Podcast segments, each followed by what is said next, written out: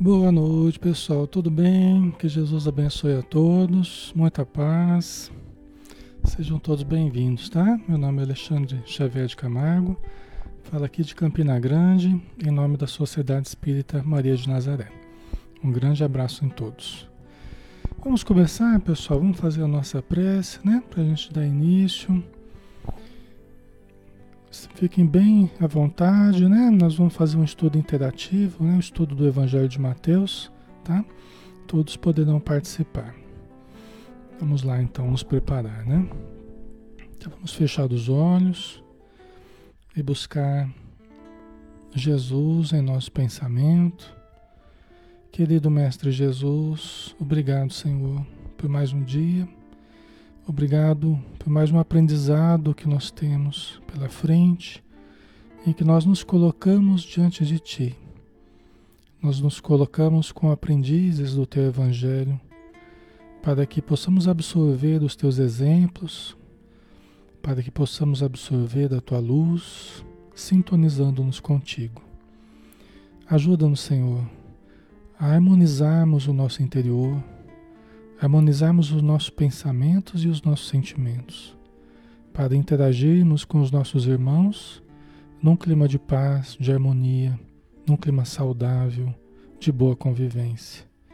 Abençoa, Senhor, dos nossos lares, envolvendo-nos, todos os familiares, todos os ambientes, auxiliando os espíritos necessitados, aqueles a quem prejudicamos um dia, que possamos ser perdoados por eles possamos ajudá-los a recomporem suas existências, para que nós possamos alçar o voo do Espírito, mas levá-los conosco, que eles também melhorem, que eles também evoluam.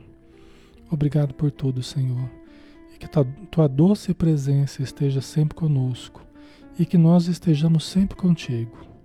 Que assim seja. Muito bem, pessoal. Vamos vamos iniciar, né, o nosso estudo de hoje. Nosso boa noite a todos novamente, muita paz.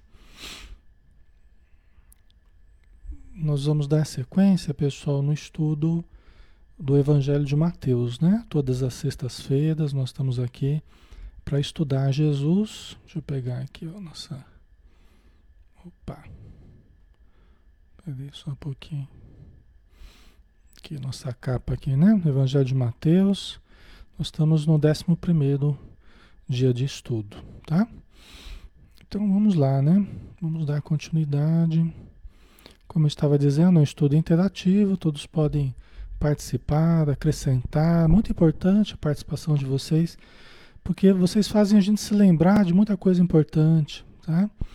É, isso ajuda muito para quem está né, coordenando um estudo como esse, ok? Então nós estamos, pessoal, no, no capítulo 5, né? Nós estamos no capítulo 5, tá? É, na verdade é esse aqui, ó, peraí. Uhum. Ok. É, na verdade foi esse aqui, ó. Foi esse versículo 22 que nós paramos, tá?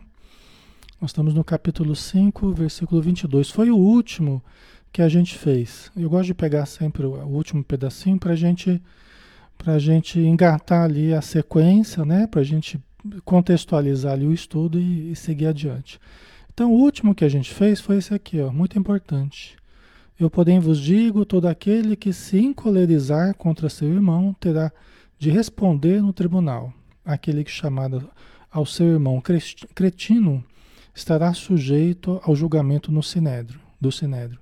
E aquele que lhe chamar louco terá de responder na gena de fogo. Né? Isso aqui, pessoal, é, nós estamos analisando após as bem-aventuranças. Jesus começou a falar que a justiça a justiça que ele trazia era superior à antiga. Tá? Que o conceito de justiça que ele estava trazendo era superior ao, ao conceito antigo. Tá? Então, por isso que ele falava assim: olha, foi dito para vocês fazerem assim, assim, assado. Mas eu, porém, vos digo. Aí ele dava um conceito superior àquele conceito é, anterior da lei de Moisés. Tá? Aqui está no Antigo Testamento, certo? Ok. Então vamos continuar a partir daqui, né? O versículo 23. Portanto, se estiveres para trazer a tua oferta ao altar, e ali te lembrares de que o teu irmão tem alguma coisa contra ti, deixa a tua oferta ali diante do altar e vai primeiro reconciliar-te com teu irmão. E depois virás apresentar a tua oferta. Tá? Então isso aqui é importante, porque ele estava dizendo, né? que o conceito de justiça que ele trazia era superior àquele do que havia antigamente, né, do Antigo Testamento. É, então estava dizendo, ó, né, se você, se você foi dito antigamente, né, é, que você poderia amar o seu amigo, né, e, e, e odiar o seu inimigo, né? Aí ele ele concluiu: Eu, porém, vos digo: todo aquele que se encolerizar, né? quer dizer, ele mudou, mudou o ensinamento, né? Ele mudou a lei, né? Que havia no Antigo Testamento. Ele acrescentou, mudou, ele evoluiu o conceito de justiça, né? Ele trazia algo diferente. Por isso que ele falou, né? Se, se a vossa justiça não for superior a dos escribas e dos fariseus, de modo algum entrareis, entrareis no reino dos céus. Então ele trazia um conceito superior. Né? Então, é, é, nós não, não, não, devemos né, hoje odiar os nossos inimigos, ou aqueles que se colocam como nossos inimigos. E nem mesmo, como ele diz aqui, nos encolerizar. Né? Por quê? Porque isso vai repercutir negativamente sobre nós mesmos. Né? Então ele colocou a coisa num patamar bem mais elevado do que a gente estava acostumado enquanto humanidade, né? E até mesmo a gente lembrava quando ele fala que né, aquele que chamar ao seu irmão cretino, né, estará sujeito ao julgamento do sinédrio. Quer dizer, se você até ofender as pessoas, você estará infringindo essa lei, essa lei superior que Jesus estava trazendo das nossas consciências, né? Quantas vezes você fala alguma coisa que você não gostaria de ter falado, ou você agride alguém verbalmente e depois você se sente, se sente mal de ter feito isso, não é? Quantas vezes a gente infringe essa lei na nossa consciência e a gente acaba acaba pagando por isso porque nós nos sentimos mal, mal, né? Inclusive, ele coloca aqui como uma coisa grave, né? Aquele que lhe chamar louco terá de responder na jena de fogo. Gente, isso aqui é muito sério. Por quê? Porque é, quem estuda psicologia, psiquiatria, né, sabe como é lesivo você chamar alguém de louco. Né? Quando é, alguém é taxado de louco, quando alguém é taxado de louco na família ou num certo grupo social, Gente, tudo que essa pessoa faz a partir de então não serve de mais nada. A pessoa desacreditada. A pessoa desacreditada na família, desacreditada na sociedade, desacreditada no trabalho. É terrível, né? Michel Foucault estudou, entre outros, né? Esses processos é, é, que nós fazemos, que a sociedade faz, que os grupos fazem, né? De segregação, né? E começa nisso, né? Às vezes um falando para ah, você é um louco, você é um louco, você é um louco, né? E uma que a pessoa começa a acreditar que é mesmo. Começa a internalizar isso, né? Se um grupo começa a, a reservar um papel, que é o papel do louco, para mim, eu tenho uma tendência muito forte de começar a, a realmente me desequilibrar muito. E tudo que eu passo a fazer a partir daí passa a ser comprovação da minha loucura. Inclusive, se eu começo a ficar irritado, ou chateado, ou triste com isso, tá vendo? Falei que ele é louco? Não falei que ele está desequilibrado? No meio espírita a gente fala, está obsediado, né? né? É interessante, mas é muito grave isso. E Jesus, na sua, na sua capacidade profunda, o seu conhecimento muito profundo da psicologia humana, ele já refletiu isso na, nas palavras dele. Ele já espelhou essa realidade nas palavras dele. Tanto que ele colocou como uma coisa grave: ó, aquele que lhe chamar louco terá de responder na jena de fogo. Né? Terá de responder no, no que seria o inferno, vamos dizer assim. Né? Então, esses rótulos, né? Vocês até colocaram aqui, alguém colocou, né? São rótulos muito fortes, né? Socorro, né? Muito negativo, exatamente. Né? E tudo que a gente joga para os outros, aquilo volta para nós, né? Tudo que a gente diz para o universo, tudo que a gente diz para o outro, aquilo volta para nós, aquela energia volta para nós. E é uma coisa muito negativa, né? Então, por isso que a gente precisa tomar cuidado. Jesus, ele colocou as nossas relações humanas num outro patamar. O cuidado que a gente deve ter uns com os outros, né? A delicadeza no falar, né? O tato psicológico que nós precisamos ter na nossa convivência, né? É muito importante isso o Manuel colocou, muitas vezes a pessoa que tem temperamento forte é conclamado, né, louco por boa parte das pessoas com quem convive, né? Exatamente. Às vezes a pessoa é médium e oscila as emoções, oscila às vezes o comportamento e já falam que é louco, né? Muitas vezes já falam que é louco. Então tem uma tendência muito forte, né? As pessoas que não, quando não compreendem certos comportamentos já começam a usar esse rótulo. Então a gente precisa tomar muito cuidado, né? A Conceição colocou a loucura é uma das piores doenças, né?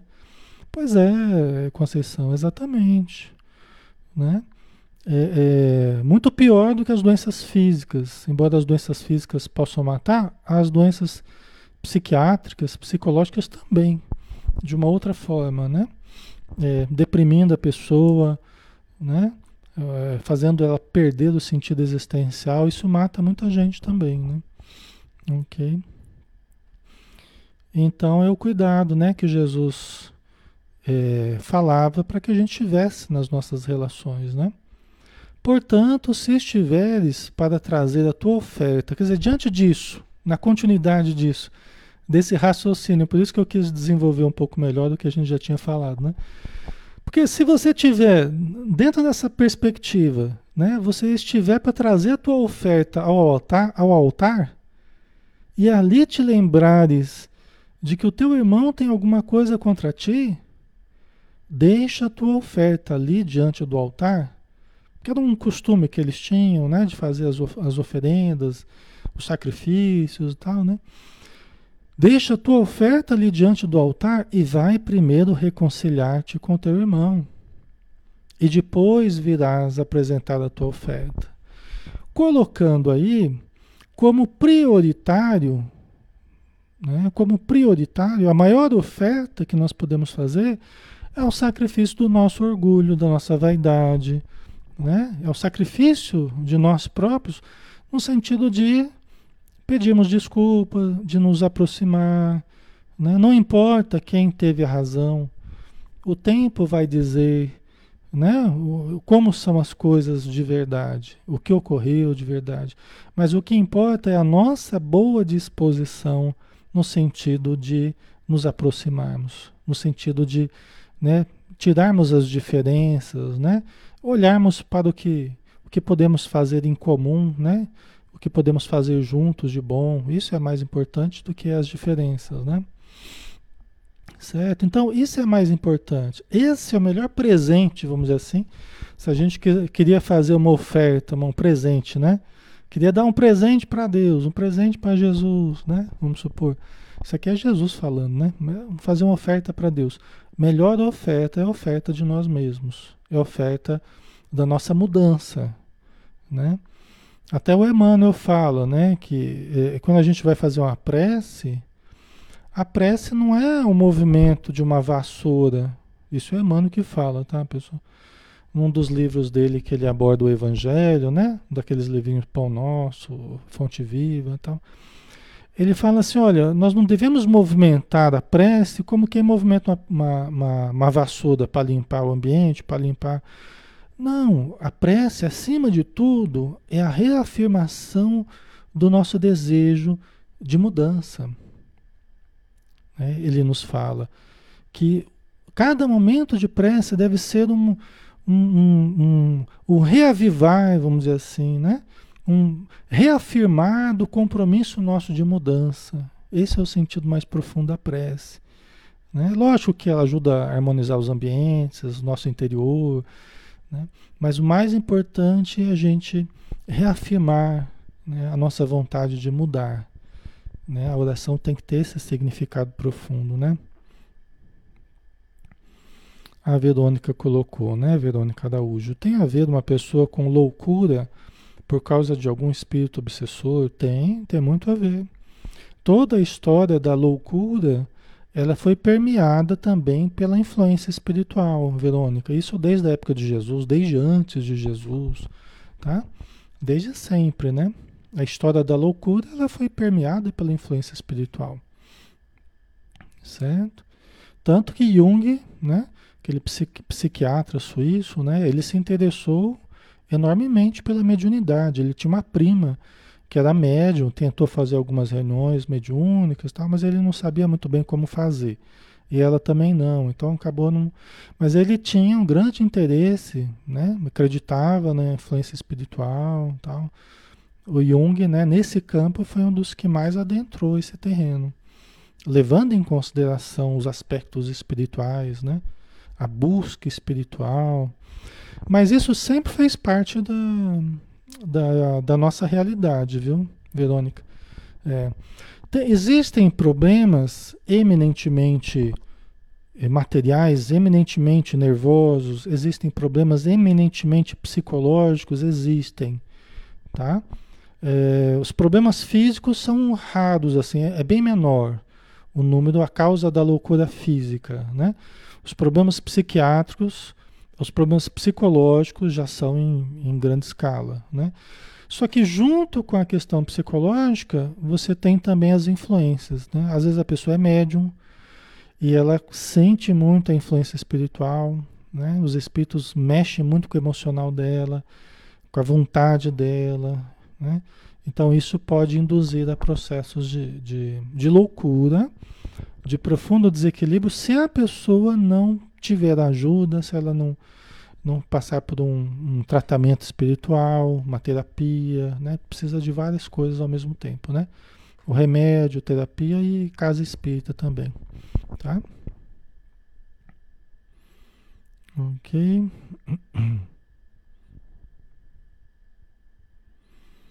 O Adair colocou: dar ou receber o perdão é gratificante, tanto para quem concede como para quem recebe.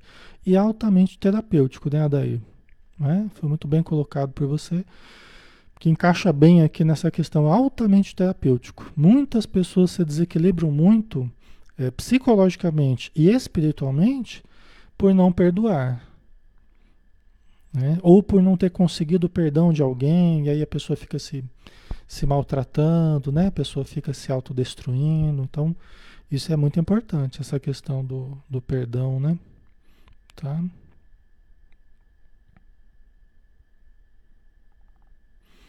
A Francisca colocou: sou de Caicó, sou médium, porque sempre que eu vou ao centro eu incorporo. Às vezes sinto alguém conversando comigo no meu ouvido, né?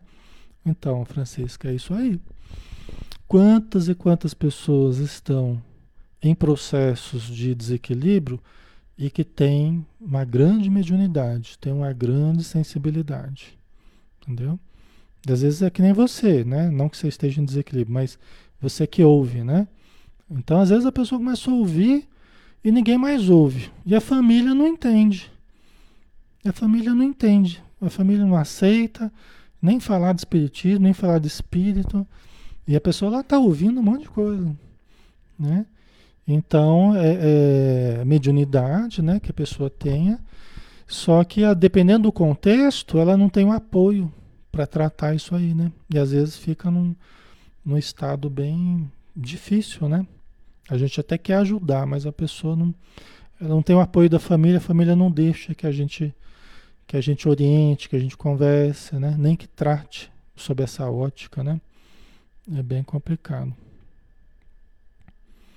O Tiago falou, mas o perdão deve ser verdadeiro, pois não adianta falar que perdoa e quando tem oportunidade sai apontando os outros. É verdade, Tiago. É.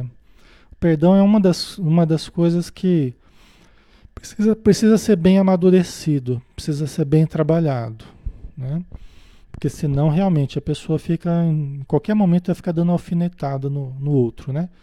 Ela falou que perdoa, não, tá tudo bem, tá tudo bem, já esqueci, mas fica aquela brasa acesa dentro da pessoa que qualquer hora bota fogo nas situações, né? Então, não é fácil não. Ok. A Maria Lígia colocou, lembrando, o vampirismo é como estamos convivendo com tantos desencarnados e por isso orar e vigiar, manter bons comportamentos, né? É, então, né? o vampirismo, né? Essa, dos espíritos que se aproveitam das nossas, dos nossos vícios, maus hábitos, da nossa frequência às vezes baixa, né? Isso é causa de muito desequilíbrio, de muito processo de, de desequilíbrio mental, espiritual, né? psicológico, emocional, né? Ok. Certo. A Verônica, e quando uma pessoa fica com crise de ansiedade, um passe nessa hora ajuda? Tem a ver com algum espírito ou não? Pode ter e pode não, tá? Tem causas para ansiedade, Verônica, que são mais tem uma origem mais interna da pessoa né? Às vezes a pessoa está querendo muita coisa e está podendo muito pouco. Quando a gente quer muito e pode pouco, geralmente gera muita ansiedade. A gente está cheio de desejos, cheio de vontades, mas não tem condição de. Né? Então, geralmente, isso aí é causa de, de inquietação tal, né? É, mas tem causa também da gente perceber, da gente perceber, é, da gente ficar mais ansioso por perceber de algum modo as presenças espirituais. Então isso gera uma certa inquietude e pode disparar a ansiedade dentro de nós, tá? É, a percepção de certas presenças, né? Que, que nos façam mal, que a energia delas nos faça mal, né? Isso pode começar a gerar ansiedade e pode chegar até uma crise de pânico, que é uma ansiedade generalizada, né? Que dá a impressão que a gente vai morrer e tal. Então tem essa toda essa desde uma coisa mais simples até algo mais grave, vamos dizer assim, como uma crise de pânico, né? Certo? Ok, vamos lá? Então é importante, né? Essa nossa ligação com Deus, quando nós vamos é, orar, vamos pedir, né?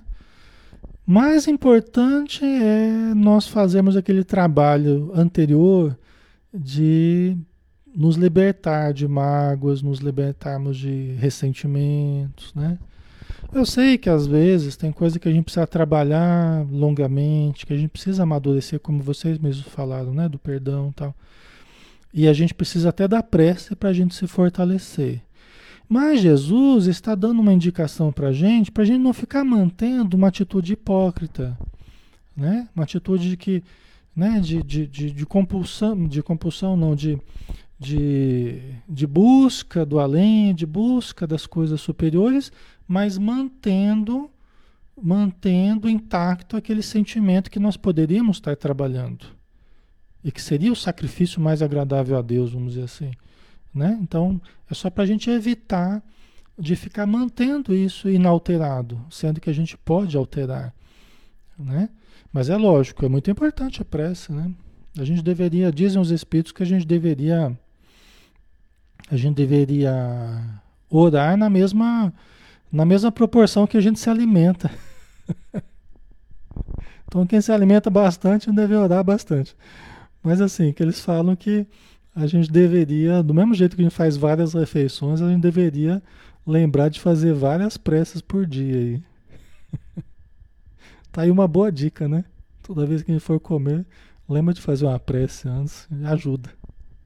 Pode ser até que diminua a nossa ansiedade para comer tanto, né? A gente vai comer e às vezes tem gente que come junto com a gente, né? Já que a gente tocou no assunto ansiedade, a gente vai comer e às vezes tem gente que está comendo junto com a gente. O processo de vampirização que a, que a Maria Lígia estava falando ali, né? Então esse negócio de fazer a prece na hora que vai comer é até uma boa, viu? Porque pelo menos já eleva o padrão. Se tiver alguém ali, já vai, vai se afastando, já vai protegendo a, a nossa refeição. É uma boa, viu? E, e, e, hoje em dia é uma coisa que é muito, né? É grave, né? As compulsões alimentares, né? Assim como outros tipos de compulsão, é uma coisa séria hoje mesmo, né? É uma coisa muito séria, né? Tá gerando muita doença, né? Ok. A Karina lembrou da, das bananas lá, né? É, da, da banana que desembananou, né, Karina? É, então. Às vezes a gente come, lembrando das bananas lá, né, que o espírito chegou na fruteira lá e pegou a banana. Né? Vocês lembram disso? Né? O espírito chegou, o André Luiz estava vendo, o espírito chegou na fruteira e tirou a banana para comer a banana. E o André Luiz falou: Ué, mas como é que é possível, né? O espírito pegou a banana e perguntou para o instrutor dele, né? Aí o instrutor falou: Ó o espírito pegou a, parte vital da banana. Todos os componentes nutricionais importantes estavam ali no que o espírito comeu. O obsessor, né, o espírito necessitado que estava ali no ambiente, né? Aí ele perguntou, e, e a pessoa encarnada que for comer aquela banana? Aí, aí, o instrutor falou, ó, ela perdeu todos os componentes mais importantes, né? Então, às vezes, o que acontece é o seguinte: a gente tem uma necessidade muito grande de se alimentar, só que nós não estamos nos alimentando de coisas que suprem a energia vital que a gente precisa. Então, muitas vezes é um material que faz a gente engordar muito, mas não nutre as células, não nutre de vitalidade, de energia vital. Entendeu? Isso é uma coisa mais para os nutricionistas aí, né? Mas é uma coisa importante. Né? O fato de a gente comer muito não quer dizer que a gente está se nutrindo bem. Né? Muito menos no campo da energia vital, né? Entendeu? Então é importante a gente, a gente, às vezes comer menos, mas comer coisas com mais vitalidade, né? Com mais fluido vital. Então é bem importante. Mas da gente se limpar, né? Gente, aqui está Jesus, né? Primeiro se reconcilia, reconcilia-te com teu inimigo né, com o teu adversário. Gente, Deus para nós seria como que esse conteúdo superior, né, consciência cósmica, Deus seria como que o sol brilhando para nós. E a nossa mente, o nosso interior seria como que um vidro que frequentemente ele está muito sujo, né? Está muito sujo tanto que impede o trânsito da luz que vem de Deus em maior profusão, digamos assim. Essa é uma imagem que muito me agrada, porque nós temos que ir limpando esse vidro, o vidro da nossa mente, do nosso interior, entendeu? Nós temos que ir limpando. Isso significa esse reconciliar-te com, com, com o vosso adversário, a libertação de vícios, a mudança do tipo de pensamento, o tipo de emoção. Isso tudo é o processo de limpeza desse vidro, para que os raios divinos possam mais facilmente chegar até nós. Senão, fica lá esbarrando naquela sujeiraiada toda que está embaçando o vidro, ok? Então isso é uma coisa que me ajuda a visualizar essa necessidade, né? Por isso que a mudança de hábitos, de pensamentos, sentimentos é fundamental para que a gente possa realmente receber esse jorro de luz que o tempo todo jorra sobre nós, né? Deus o tempo todo está irradiando essa luz para nós, né? A Lia colocou aqui, todos temos defeitos e todos temos débitos, cada um tem que trabalhar seu eu, melhorar a si mesmo, é verdade, né? É. A Conceição diz: não comer animais será ótimo, né? Será ótimo mesmo. Tem uma historinha, na verdade, um, é uma, uma crônica de Humberto de Campos, né? Através do, do Chico Xavier, do Humber, o irmão X, né? O Humberto de Campos. Ele chega a dizer, num daqueles livros, que ele tem alguns livros, né? Contos e Apólogos, Contos desta e de outra vida, Pontos e Contos, né? Ele tem vários livros de contos, assim, e tem algumas crônicas no meio, né? E tem uma delas que ele fala assim, justamente sobre essa questão da alimentação. E ele fala assim, uma coisa muito forte, né? Ele fala assim que nós não nos libertaremos da vampirização espiritual enquanto nós não pararmos de vampirizar os reinos inferiores, né? Os animais, né? De ficarmos sugando esses esses seres inferiores a nós, né? Ele é muito interessante, assim, forte, né? E fala assim: nós não nos libertaremos da vampirização espiritual, porque nós somos o pasto dos espíritos obsessores.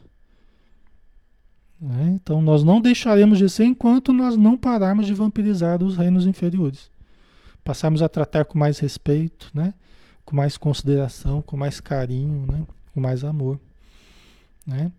Mas é lógico, dentro disso, cada um vai no seu ritmo, porque é uma questão polêmica essa questão de alimentação. E nós não queremos dar nenhuma fórmula aqui de, né, de mudança imediata para ninguém, porque a gente mesmo não conseguiu mudar imediatamente e temos muito que melhorar ainda, tá? Então, isso aqui é só uma reflexão para que a gente possa pensar, né, em torno do que a, a Lia colocou, né, para a gente, tá? Ok, vamos lá, versículo 25, né? Ainda nessa sequência de raciocínio, tá? Vai, um versículo vai sendo um, um complemento do outro, né, pessoal? Tá? Certo? Assume logo uma atitude conciliadora com teu adversário, enquanto estás com ele no caminho para não acontecer que o adversário te entregue ao juiz e o juiz ao oficial de justiça e assim sejas lançado na prisão. Em verdade te, te digo, dali não sairás enquanto não pagares o último centavo. Né? Então, olha que importante, né? na sequência desse raciocínio que a gente estava colocando. Então, é, todos nós estamos diante de uma oportunidade preciosa de nos reconciliarmos com os nossos adversários. Alguns estão encarnados, partilhando a experiência conosco, às vezes na família, ou no círculo de amizades, ou no círculo do nosso trabalho, da nossa vida social. Alguns adversários do passado que a misericórdia divina proporcionou que nós tivéssemos a oportunidade de nos reaproximar. Entendeu? Alguém a quem a gente queria ajudar há muito tempo porque a gente prejudicou. Ou alguém que queria nos ajudar porque sente que nos prejudicou de algum modo. Certo, pessoal? Faz sentido para vocês? Né? Então, nós estamos tendo essa oportunidade aqui na Terra. Nós estamos tem alguns que estão encarnados e muitos estão ainda desencarnados. Muitos estão ainda espiritualmente ao nosso redor. Muitos estão ainda desorientados, muitos estão ainda enraivecidos. Muitos ainda pensam em nos destruir, pensam em fazer para nós o que nós fizemos para eles. Né? Quando a gente reencarna, pessoal, a gente reencarna num contexto, né, no contexto que nós reencarnamos, e a gente vem já com o nosso halo vital, o nosso halo vital, o nosso campo energético, a nossa psicosfera, a nossa psicosfera, onde se refletem a nossa realidade espiritual, o que a gente vem pensando, sentindo, nos últimos séculos aí, né? Vai compondo a nossa psicosfera. Tem muitos que estão aí nessa psicosfera nossa. A gente veio, a gente reencarnou, eles já vieram juntos. Às vezes desde a infância. Né? Tem livro do Divaldo que fala sobre isso, né? Acho que Tormentos da Obsessão, ou Sexo e Obsessão, fala disso, né? Obsessão na infância. Muitos de nós éramos crianças já obsediadas. Já éramos crianças, né? Atormentadas, muito irritadas, muito, né? Tendo uns momentos assim de muita agressividade. Muitas vezes já era uma criancinha já meio obsediada, já. Entendeu? Muitos de nós já éramos já éramos, já éramos criancinhas já médiums, já sensíveis e birrentos e né, dando trabalho para o pai e para a mãe, mas já sofrendo influência espiritual. Entendeu? Muitos de nós. Né? E a gente cresce aquele ambiente em torno da gente. Aqueles inimigos em torno da gente. Né? A gente vai desenvolvendo, né? vai crescendo, de repente a mediunidade vai cada vez se caracterizando mais. Para quê? Para que a gente tenha condição de vir a trabalhar com a mediunidade e ajudar a aliviar essa psicosfera que está ao nosso redor. Para tratar um, para tratar outro, libertar, tirar, né? para que eles possam reencarnar também. Entendeu? Então muitas vezes a gente vem, gente, isso aqui é comum, viu? Não estou falando nada de extraordinário, não. Isso aqui é o mais comum que tem. A gente mergulha na matéria e fala, eu preciso reencarnar porque eu preciso ajudar um grupo de espíritos a quem eu prejudiquei. Então eu vou reencarnar, eles vão estar no meu encalço, eles vão atrás de mim, eles vão rondar, eles vão rodear a, a, minha reencarnação. Enquanto eu for criança, eles já vão estar lá gerando perturbação nos meus pais, na minha família, né? Não querendo que eu reencarne, eles vão estar lá. Tem reencarnações que são difíceis por causa disso. Né? Então eles ficam lá em torno, ficam lá gerando confusão, né? Tornando a vida da família mais, mais difícil, gerando pressão um, pressão sobre o outro tal. Mas são muitas vezes inimigos meus, vamos supor, aguardando que eu possa, em tempo próximo, eu possa vir a participar de um centro, de uma reunião mediúnica, para que eu, com a minha mediunidade, né, ou no trabalho que eu venha participar, eu venha auxiliar esses irmãos. E auxiliando a eles, eu estaria auxiliando a mim mesmo. Libertando-os para seguir o caminho deles, estarei libertando a mim mesmo, né? Tá?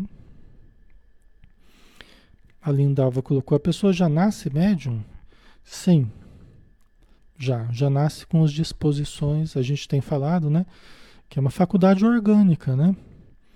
É, então a gente já nasce com as disposições da produção da força mediúnica, que varia de um para outro, né? dependendo da programação que vai ter, o quanto de energia vai produzir, o quão sensível será essa pessoa, dependendo do que ele vai precisar fazer, do que ele, ela, como médium, irá precisar fazer. Então tem, tem tarefas muito delicadas, e às vezes a pessoa vem com muita sensibilidade, mas muita mesmo. E às vezes quando eclode essa mediunidade, a pessoa fica doidinha, né? Entre aspas, né? A pessoa fica bem desorientada, precisa do apoio de uma casa espírita séria, acostumada a lidar com mediunidade, precisa de pessoas equilibradas para orientar o médium, né? Para que ele vá se equilibrando no trabalho, no estudo, no trabalho, né? Na boa convivência, tal. Mas isso tudo é, é, a, é a tarefa de muitos de nós que estamos aqui hoje, tá? que estamos tendo contato com esse conteúdo, estudando. Muitos de nós viemos dessa forma, viemos com essa, com essa expectativa da espiritualidade. Né? É, a Lia colocou: pior é que os espíritos obsessores não se dão conta que já avançamos, já melhoramos de certa forma e ainda nos vampirizam, né? nos nos obsediam. É verdade, porque eles estão presos ao passado, né, Lia? Faz parte da morbidez deles, faz parte da, da alienação deles, faz parte da obsessão deles, obsessão no caso psicológica, né? Estão é, obcecados né, por nós, por nos prejudicar. Às vezes até obcecado por amor, tá? Paixão, que também enlouquece, também alucina, né? É, é, a quem fizemos promessas no passado e depois abandonamos. Então, a pessoa se torna nosso obsessor, né? E, e às vezes o fundo é afetivo. Tem muitos casos assim, viu? Muitos casos. Mulheres que foram abandonadas, ou homens que foram traídos, aí depende do, depende da situação, né? Mas eles estão presos ao passado, né? Estão é, vivendo mergulhados no passado. Então eles nos enxergam na ótica do passado e não como nós estamos hoje. Eles não acreditam na nossa bondade hoje, entendeu? No nosso desprendimento, hoje eles não acreditam. Eles falam, ah, você é o mesmo canalha do passado, né? Ok? Às vezes tem alguns que precisam a vida inteira nos observando para acreditarem que realmente nós mudamos. Porque a ofensa que foi feita a eles foi muito grave. Às vezes o problema que fizemos aí foi muito grave. Então eles precisam muito tempo observando não são algumas palavras numa doutrinação que os fazem mudar. Alguns casos, né? Muitos, muitos respondem bem ao, ao diálogo, né? E tudo mais. A Cláudia, encarnados, inclusive, não só desencarnados, com certeza. Né? Filhos difíceis, maridos, esposas difíceis, né? Pais e mães complicados, né? Então, muitas vezes são são, são pessoas, são obsessores do passado, né? São pessoas que têm um, um vínculo, às vezes, com a gente de cobrança, né? Então, isso existe muito, né? Pessoas a quem a gente fez muito mal, hoje vêm para a gente nos cobrando muito. Você nem entende, mas por que tanta cobrança? Por que tanto. É a pessoa que está mergulhada no passado. Ela está vivendo o presente da encarnação, mas o emocional dela ainda está muito preso ao passado. Então ela enxerga a gente de uma ótica distorcida, né? É. Inclusive, eles nos enxergam como éramos na época, né, Alexandre? É verdade. É isso mesmo, né? Eles nos enxergam, nos enxergam como nós éramos, até as roupas, a nossa fisionomia. Né? É que muitos são atraídos pela nossa vibração eles acabam nos achando pela nossa vibração. Né? E quando nos acham, eles já enxergam a gente do jeito que a gente era. Né? É, não é fácil, não.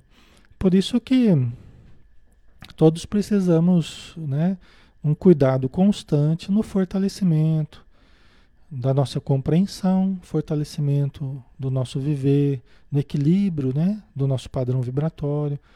É muito importante para que a gente não só não entre em obsessão, porque a gente pode ser perseguido, mas não necessariamente obsediado. Tá? Tem casos que é difícil a gente não ser obsediado porque inconscientemente a gente aceita muito aquele processo, porque existe muita culpa, né? Então as nossas energias inconscientemente a gente acaba associando a, a presença deles há uma identificação muito grande, né? Tem casos muito graves que é difícil a gente não entrar no processo obsessivo. Mas na medida que a gente vai é, é, tendo mais consciência desse processo, eu começo a ler, assistir palestras, assistir vídeo, e eu começo a descortinar esses horizontes, né? Aí eu posso começar a usar das técnicas desobsessivas. Eu posso começar a usar as técnicas desobsessivas, a oração, a meditação, a mentalização positiva, a autossugestão positiva, que é como que uma auto-hipnose, né? A desobsessão na casa espírita, o passe, a caridade, né? a leitura. Isso tudo, pessoal, são técnicas desobsessivas, são técnicas de fortalecimento, de espiritualização, né, de melhora, tá? Certo? E isso todos nós podemos usar. A gente não precisa pagar nada para fazer uma prece, pessoal. A gente não precisa pagar nada para fazer uma meditação. A gente não precisa pagar nada para fazer uma autossugestão, uma auto-hipnose. Né? Um trabalho de mentalização positiva, de relaxamento. Não precisa pagar nada para fazer isso. Está ao nosso dispor. Você vai no YouTube lá, tem um monte de relaxamentos, mentalizações, né? É maravilhoso. Hoje nem os livros a gente não precisa pagar, né? Porque só da obra do, do Chico Xavier, mais de 500 livros, você encontra tudo no, em PDF online aí, né? Sem falar de milhares de outros livros, né? Então a coisa está bem mais fácil hoje, só que nós temos que aproveitar, né? Porque senão o, o, o fácil fica difícil. A nossa má vontade é que faz o fácil ficar difícil. Na verdade, nós saímos da obsessão, eu sempre falo isso, né? Que na verdade nós melhorarmos não é tão difícil. Né? Só que a má vontade faz o fácil ficar difícil. Entendeu? Nós temos que ter a boa vontade. A boa vontade simplifica tudo, facilita tudo. Né? A boa vontade. Tanto dentro da casa espírita quanto fora da casa espírita. Né? A boa vontade é onde tudo começa. Né? É a boa vontade. E aí a gente consegue verdadeiros milagres de mudança, de melhoria, coisa que às vezes o pessoal. Eu já vi casos que o pessoal dava por perdido já. A família não sabia o que fazer mais. Era psiquiatra, os melhores do Brasil, remédio, uma lista de remédio. Né? Às vezes o pessoal não sabia mais o que fazer. Mas com boa vontade e com exercícios de espiritualização, com desobsessão da casa espírita, com terapia, eu já vi muita coisa mudar para melhor, tá, pessoal? Então, não tem quem não melhore, tá? Fazendo e buscando bem, buscando o melhor, não tem quem não melhore. Isso não é prometer melhor, isso é dizer um fato. Se você busca o melhor, não tem como você não, não melhorar. Até porque os espíritos vendo que você está se esforçando, ele ó, a pessoa está se esforçando, vamos lá, vamos ajudar. Vamos ajudar porque ele está fazendo por merecer. Ele não está acomodado de braço cruzado reclamando da vida, ele está se esforçando.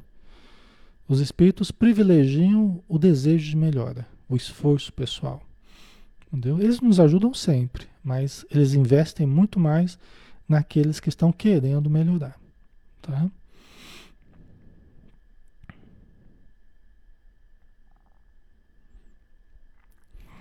A Mara colocou: Tenho uma irmã dependente de drogas, perdeu tudo e acha que eu tenho que fazer por ela. Acha que eu tenho dívida por ser irmã? Isso é espiritual. Isso é espiritual? As nossas ligações são espirituais, são do passado, né? Então a gente sempre tem uma ligação, né, mais profunda com esses que estão mais próximos, tá? É, lógico que não, a gente não deve transferir responsabilidades para nem as nossas para o outro, nem as do outro para nós, né? Mas nós podemos nos ajudar, tá? Então você pode ajudar a sua irmã, às vezes mais diretamente, às vezes mais indiretamente, né? Quando ela não aceita uma ajuda mais direta, você pode orar por ela, pode colocar o nome dela no caderno de prece na casa espírita, pode pedir ajuda para os grupos de desobsessão, tá? Então isso tudo pode ser feito por ela, mesmo sem ela saber, mesmo que, né? Não é uma coisa que vai fazer mal para ela, tá? É, agora, se ela pedir ajuda e quiser a sua ajuda mais direta, né? É possível conversar, é possível orientar, né? Mas você vai ter tanto mais condição de ajudar, quanto mais você estiver bem. Mara, isso é uma regra sempre para nós. Eu quero ajudar alguém, mas eu preciso me ajudar. Eu preciso estar bem. Entendeu? Senão eu acabo ficando pior que a pessoa, tá? Então a gente vai poder ajudar tanto quanto a gente se ajuda. Tá? Então é preciso um fortalecimento interior, né? principalmente com relação a esse pessoal que usa drogas, tá? e que vive em torno de espíritos que são espíritos mais difíceis, que se a gente vai ajudar, mas se a gente não tomar os cuidados de nos ajudar, a nossa vida a mesma vida de ponta cabeça. Nós mesmos acabamos nos desequilibrando, tá? Então é um cuidado que a gente tem que ter sempre, né? Certo? Vamos ver aqui, né? Então assume logo uma atitude conciliadora com o teu adversário, seja ele na terra, né? Seja ele espiritual, que está próximo de nós, né? Enquanto estás com ele no caminho, para não acontecer que o adversário te entregue ao juiz, e o juiz ao oficial de justiça, e sejas lançado na prisão. Quando a gente é mais duro, inflexível, impermeável, indiferente, acontecem coisas mais duras conosco. Porque é a dinamite que faz buraco em rocha, né? E quando a gente está com o coração empedernido, e não perdoa, não perdoa, não sei o quê, né? né? E, e, começa a brigar até com os espíritos, né? Eu já vi gente que começava a brigar com os espíritos, obsessores, né? Que os espíritos já estão obsediando porque nós fizemos mal para eles no passado. Aí eles estão obsediando e a gente começa a brigar com eles ainda. Aí a coisa não fica, não fica boa, né? Porque a gente começa a se ligar muito vibratoriamente ao tipo de sentimento que eles estão nutrindo, e aí não dá certo. Então começar a acusar o obsessor, começar a agredir, ou, né? É, vibrar mal para os obsessores, gente, isso aí é a pior coisa que a gente pode fazer. É falta de humildade, é falta de caridade. Né? Então nós não podemos ir nesse caminho, tá? Nós precisamos orar por eles. Senhor, me perdoa se eu, se eu fiz um mal a eles, né? devo ter feito mal a eles. Então me dá a oportunidade de ajudá-los, né? Que se o Senhor puder ajudá-los, se eu puder ajudá-los, né? Que o Senhor me ajude, me oriente, me mostre o caminho para poder auxiliá-los, né? Porque eles sofrem muito, porque eles sofrem muito, estão sofrendo e a gente já está num bem bom, já reencarnamos, já estamos, né? É, é, bem, com família, com trabalho, já estamos estudando espiritismo tal, mas eles estão lá sofrendo. E eles acham uma injustiça a gente estar tá tendo consideração social, eles acham uma injustiça a gente estar tá tendo o carinho da família, a gente está tendo um bom emprego, ir na praia de vez em quando, ou ir no passear, né, no restaurante, eles acham uma injustiça. Né? Como é que eles que sofreram estão lá sofrendo ainda e a gente está aqui no bem bom? Esse é o raciocínio deles. Entendeu? Então, é lógico que tudo tem uma razão. Nós aceitamos a ajuda, nós aceitamos a reencarnação, né? Isso tudo não é à toa, né? Nós, quem olha para frente recebe mais ajuda. Quem fica muito fixado no ódio, no, acaba ficando mais retardatário, vamos dizer assim. Mas nós temos responsabilidades por eles também. Por isso que a misericórdia divina faz com que eles tenham acesso a nós, para que não apenas a gente fique desfrutando a vida, mas a gente junto com, pode até desfrutar a vida, mas junto com isso a gente tenha que também passar as dificuldades das pressões que eles fazem, das armadilhas que eles fazem, né? Mas que a gente consiga ajudá-los. Entendeu? A gente consiga ajudá-los. A gente acaba funcionando como uma espécie de isca, assim, sabe? Eu sou uma isca que atraio os meus inimigos. Então eu reencarno, eu sou que nem uma isca ali, que os espíritos amigos estão com a varinha. a varinha deles aí, eu sou a isca, né? E eles estão lá, os, tudo querendo me pegar. E nesse processo, a gente vai conseguindo levá-los para o centro, a gente vai conseguindo levá-los para a reunião mediúnica, a gente vai conseguindo levá-los para a palestra, para os estudos, para a mudança que eles precisam. Tá? É mais ou menos isso, de uma forma assim, desenhada, né? É mais ou menos isso. Nós somos a isca e os espíritos vão, né? Vão tentando nos pegar e vão sendo auxiliados, né? Tá? Manuel, não tem como sair sem arranhar um pouco. Exatamente, Manuel. Tá? Por isso que a gente leva umas mordidas, a gente leva uns, né? Uns choques aí, uns, uns esbarrão, a gente leva, tá? Não tem jeito mesmo, né? É, sofremos um pouco, sofremos o necessário, sofremos o que a, a, a, a vontade divina achar que devemos, o que for necessário para nossa mudança, nós passaremos, né?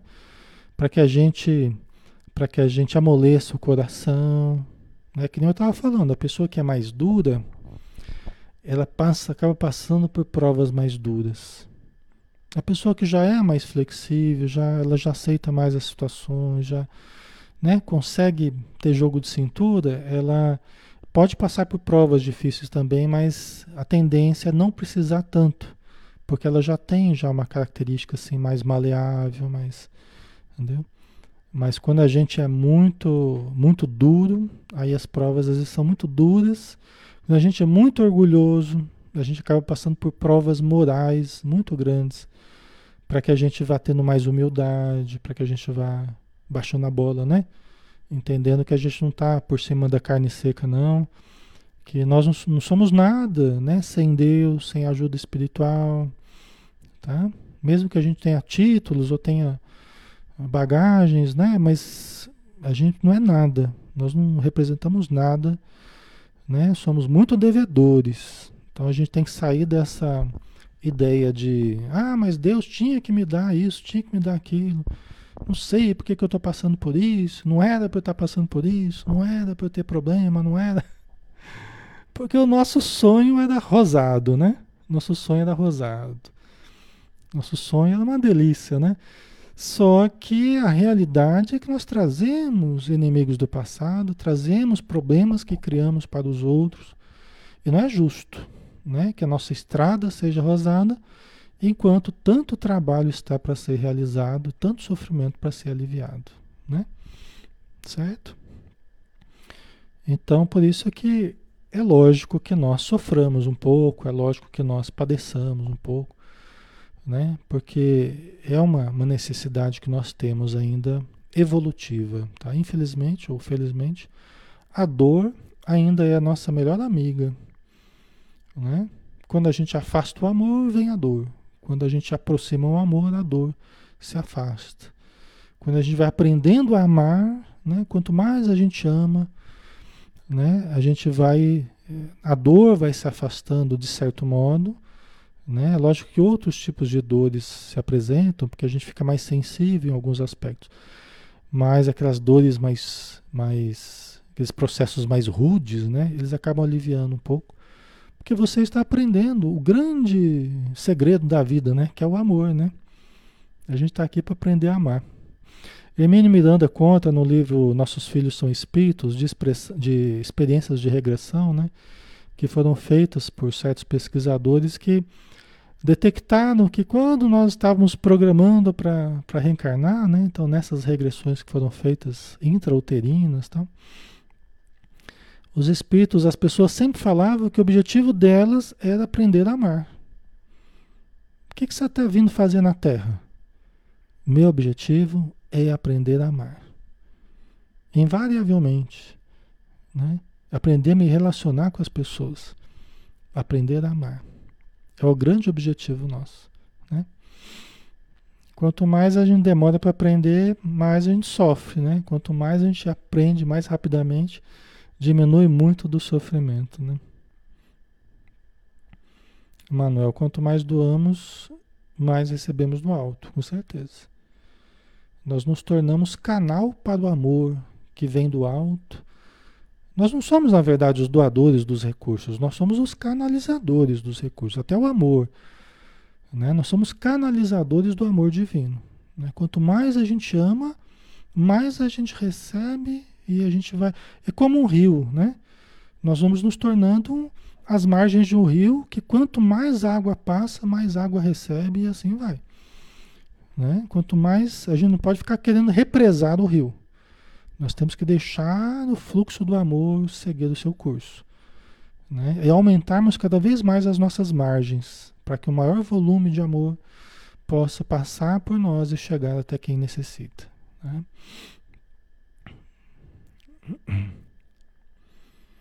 Maricelda, estou aqui pensando quantas coisas erradas eu fazia sem saber. Meu Jesus.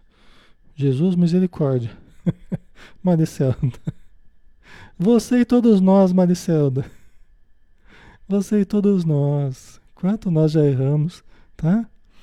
Eu falo isso com todo carinho, com todo respeito a você, a tua espontaneidade aí, tá, Maricelda? Mas todos nós, todos nós já erramos muito e estamos tentando acertar, né? O importante é que você tenha essa capacidade de se auto-ver, se autoanalisar e, né? e a coragem de falar isso, né? Então isso é muito legal a tua humildade aí, né? Certo? E o que importa, pessoal, é daqui para frente. Não importa o que passou. O que importa é daqui para frente. Isso os, os espíritos valorizam muito Não é o que fizemos, não é o que passamos, é, é o que vamos fazer daqui para frente. Isso é o que importa. Porque o que fizemos de errado, nós vamos corrigir. O que tivemos que pagar, nós vamos pagar. O que tivemos que ajudar, vamos ajudar. Entendeu? Isso é certeza. Mas a mudança de atitude perante a vida é o mais importante.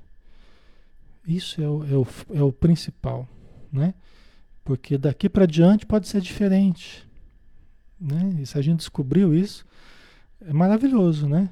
É maravilhoso saber que daqui para frente, para frente pode ser tudo diferente. A semeadura vai ser outra. As nossas construções serão outras. Né? Os nossos vínculos serão outros. Não serão mais vínculos de ódio, né? Deus abençoe que a gente consiga fazer ser assim, né? Então, vamos lá, né? Vamos trabalhar. Certo? Ok, né? É, nunca é tarde, né, Fabiana? Exatamente.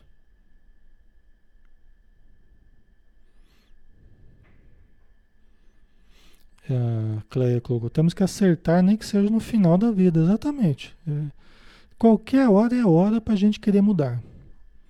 Qualquer hora é hora. Né? Começou hoje, ótimo, então vamos, vamos trabalhar.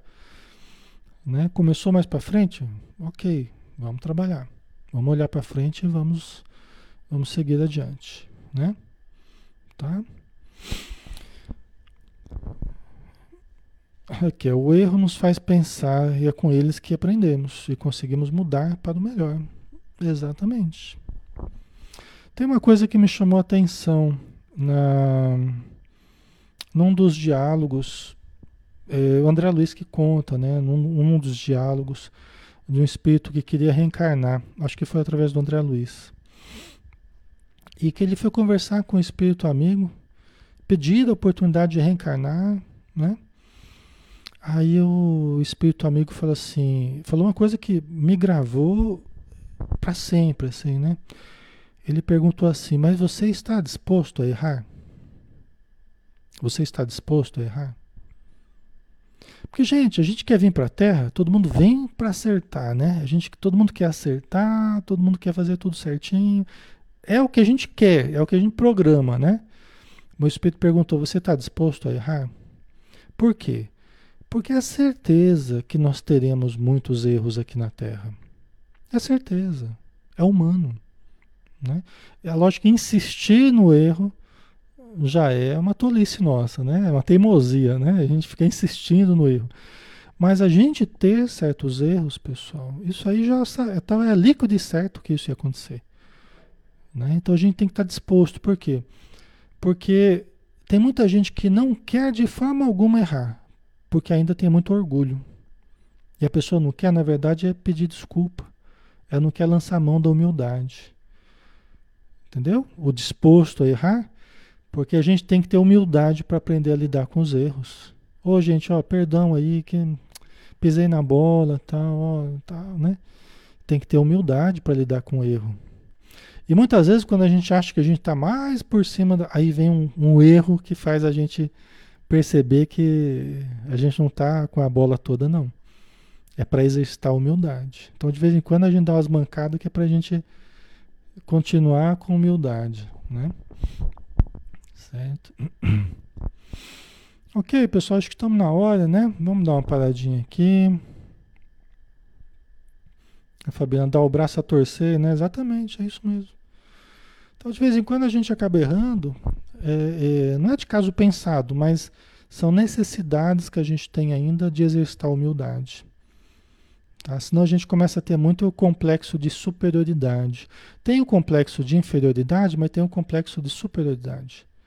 A pessoa começa a se achar também muito superior ao, ao, ao, ao ser normal, e não é, nós não somos assim. Entendeu? Ninguém aqui pode se sentir acima do, dos pobres mortais. É por isso que de vez em quando a gente pisa na bola, todos nós, né?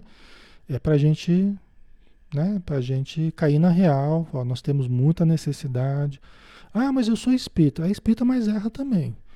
Ah, mas eu, eu sou palestrante. Também erra. mas eu sou média no centro. Vai errar mais ainda. Isso é normal, tá, pessoal? É normal. Né? Ok? Então vamos lá, vamos fazer a nossa prece.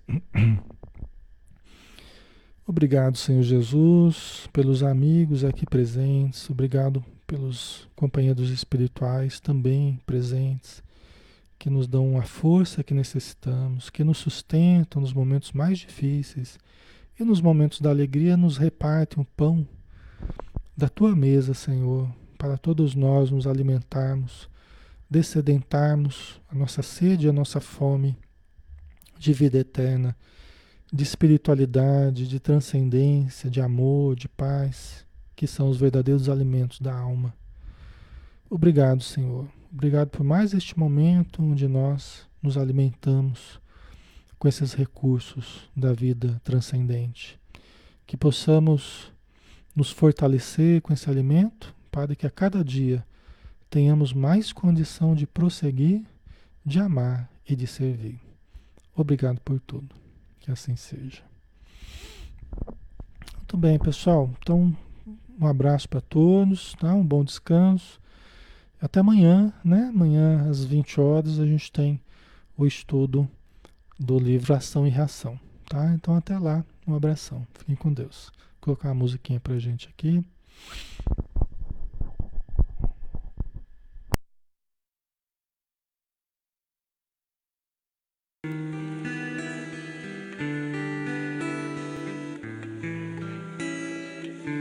Sinto mãos pairando sobre mim. Vou orar ao meu anjo guardião, elevar o meu padrão até o céu, tomar o passe, a doce imposição, concentrando, transfundindo, dispersando, refluindo, tudo com a divina força da boa vontade Vou manter o pensamento em Deus, nos ensinamentos de Jesus, elevar os sentimentos meus, receber das esferas de luz, energias de restauração, fluidos cósmicos de libertação. Para conservar esse ambiente, o pensamento é tudo. Orar, estar em boa sintonia, servir com muita paz e alegria, doar sempre o melhor de mim para o outro, sorrir às vezes muito é dar tão pouco, tomar o passe com fé e humildade, pedir por espiritualidade, orar e agradecer por esse auxílio seguir amando a Deus, pois somos seus filhos.